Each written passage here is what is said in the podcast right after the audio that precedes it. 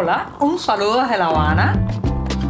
Les habla Joanny Sánchez, cubana, periodista, ciudadana, y les traigo este cafecito informativo recién colado y sin azúcar para despertar.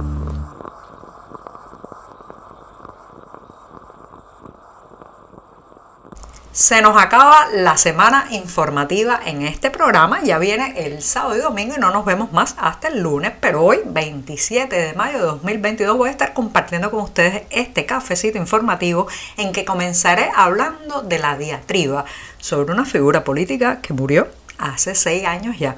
Pero antes de decirles los titulares voy a pasar a servirme el cafecito informativo en esta jornada que ha amanecido soleada y muy cálida aquí en la capital cubana y les cuento que en un primer momento hablaré de seis años después de su muerte, la diatriba y el escarnio popular se ceban en Fidel Castro. Ya les daré los detalles al respecto. Mientras tanto, baja el precio de las divisas en el mercado informal cubano a partir de dos anuncios, uno de La Habana, el otro de Washington.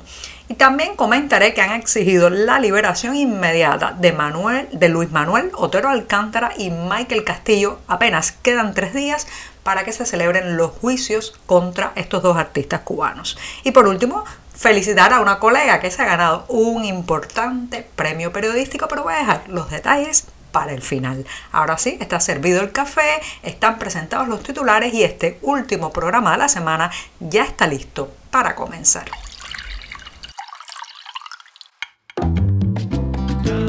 Si eres de los que te gusta estar bien informado, síguenos en 14ymedio.com. También estamos en Facebook, Twitter, Instagram y en tu WhatsApp con este cafecito informativo.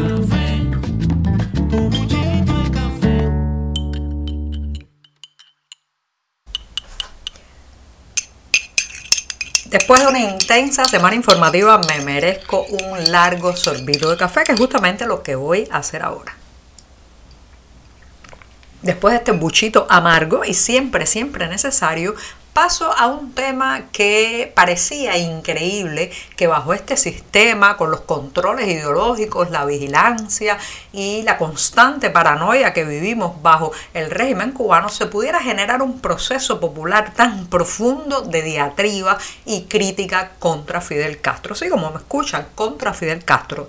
Seis años después de su muerte, recuerden que falleció en noviembre de 2016, la extensión de la diatriba, el repudio, el ácido corrosivo de la queja ciudadana, eh, pues se ha centrado, se ha enfocado muy bien, de manera muy directa, en la figura de Fidel Castro. Pensábamos que eso tenía o iba a ocurrir, claro, cuando se... Eh, hubiera pasado ya un proceso democrático en Cuba, que tuviéramos la posibilidad de una prensa libre y eh, aceptada legalmente, que en las escuelas se quitara todo este culto a la personalidad de los Castro, pero no ha tenido que llegar el cambio democrático para que llegue la diatriba contra estas personas. Fíjense qué interesante porque recuerden que por décadas por casi medio siglo, Fidel Castro impuso el terror y su presencia eh, prácticamente era omnipresente en la vida de todos los cubanos, decidía desde qué íbamos a comer,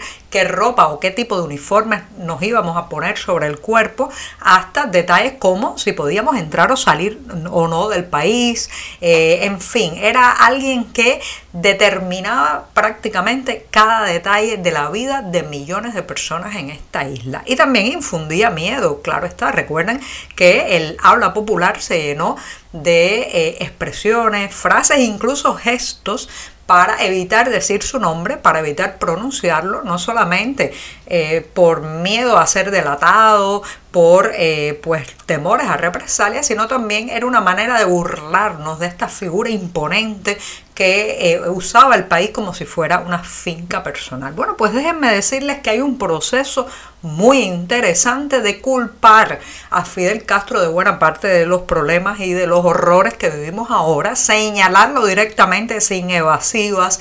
eso estaba propiciándolo también las nuevas tecnologías, lo están propiciando las nuevas tecnologías porque los memes, el hurgar en sus discursos y sacar aquellas frases donde nos prometía eh, que íbamos a tener un futuro luminoso que nunca se, se cumplió también fragmentos de video, fotografías muy incómodas ya para su, eh, digamos, para su imagen. Bueno, pues todo eso está ocurriendo ahora todavía bajo el castrismo, todavía bajo este régimen. No va a haber, parece que esperar al día después del cambio democrático. Y eh, pues eh, este es un fenómeno que a pesar de, reitero, el culto a la personalidad sobre Fidel Castro que siguen manejando los medios oficiales es imparable y está extendiéndose con mucha, mucha fuerza. Ahí está, allí lo señalan, ese es el culpable de parte o buena parte de nuestros males y la gente lo está diciendo cada vez más públicamente. Es como una especie de exorcismo popular el que está ocurriendo con respecto a la figura de Fidel Castro, quien murió hace ya seis años. Estamos contigo de lunes a viernes a media mañana, cuando el café se disfruta mejor. Comparte conmigo, con tus amigos e infórmate con este cafecito informativo. En los últimos días se ha experimentado una bajada del precio de las divisas en el mercado informal cubano. Ya saben que vivimos en un país donde hay que zambullirse constantemente en el mercado negro para comprar desde alimentos, ropa, eh, útiles escolares para nuestros hijos, hasta, claro está, moneda extranjera, porque lamentablemente las cajas de cambio oficiales prácticamente no venden desde hace mucho tiempo esas monedas extranjeras que se necesitan para viajar fuera del país, pero también para algunas operaciones internas debido a la falta de confianza que tiene la mayoría de los cubanos en la moneda nacional. Bueno, pues el precio en el mercado informal de las divisas, especialmente del dólar y del euro, ha bajado discretamente en los últimos días a partir de que el ministro de Economía, Alejandro Gil, pues dijera en una comparecencia ante la Asamblea Nacional que era posible que muy pronto el Estado cubano empezara a vender divisas, más bien eh, la divisa virtual conocida por sus siglas MLC, moneda libremente convertible, que es la que sirve para comprar en esas tiendas donde hay algunos productos más que en la red de tiendas en pesos cubanos. Bueno, después de las declaraciones de Alejandro Gil de que sí, que iban a empezar a vender moneda libremente convertible para algunos actores económicos muy bien seleccionados y filtrados a un precio por encima de la tasa oficial de 1,24, pero por debajo del mercado negro, bueno, a partir de ahí empezó una baja eh, una bajada del precio en eh, las redes informales de compra-venta de moneda. También otro elemento que ha influido en esto es el anuncio de la Casa Blanca de que se iba a eliminar el límite de mil dólares cada tres meses que se impone a las remesas enviadas de ese país hacia aquí, hacia Cuba.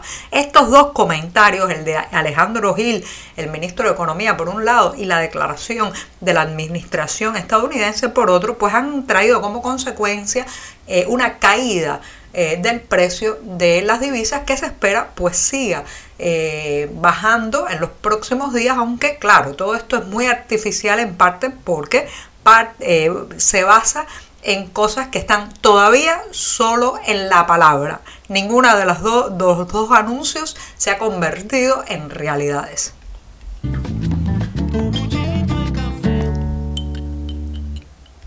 Quedan apenas tres días para que comiencen los juicios contra el artista Luis Manuel Otero Alcántara y el rapero Michael Castillo, conocido también por su nombre artístico Osorbo. El clamor internacional y nacional sigue creciendo para evitar pues esas vistas orales y que sean escarcelados cuanto antes ambos artistas. Lo cierto es que ayer hemos sabido que Amnistía Internacional y la organización Human Rights Watch han elaborado y difundido un comunicado en conjunto en que piden la escarcelación inmediata de Otero Alcántara y de Michael Castillo. Así que ya saben, en la medida que se acerca ese momento, el clamor, la indignación, el rechazo a eh, todo este proceso judicial amañado y completamente arbitrario, pues está aumentando. Vamos a poner la vista en lo que ocurre porque el régimen cubano está tratando de pasar estos juicios tras bambalinas con cortinas de humo por delante, pero depende de la comunidad internacional y de nosotros mismos que no se salga con la suya y condene a estos dos artistas a largas penas en prisión.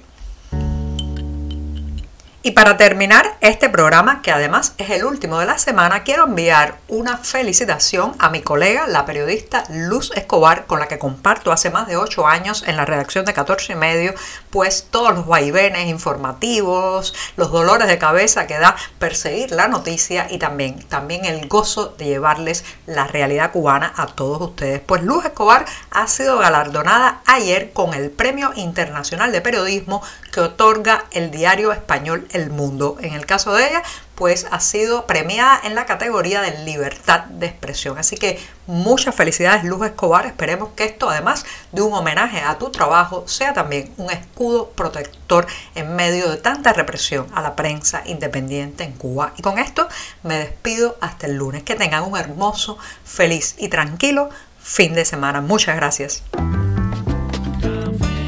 Por hoy es todo. Te espero el lunes a la misma hora. Síguenos en 14medio.com. También estamos en Facebook, Twitter, Instagram y en tu WhatsApp. No olvides, claro está, compartir nuestro cafecito informativo con tus amigos. Muchas gracias.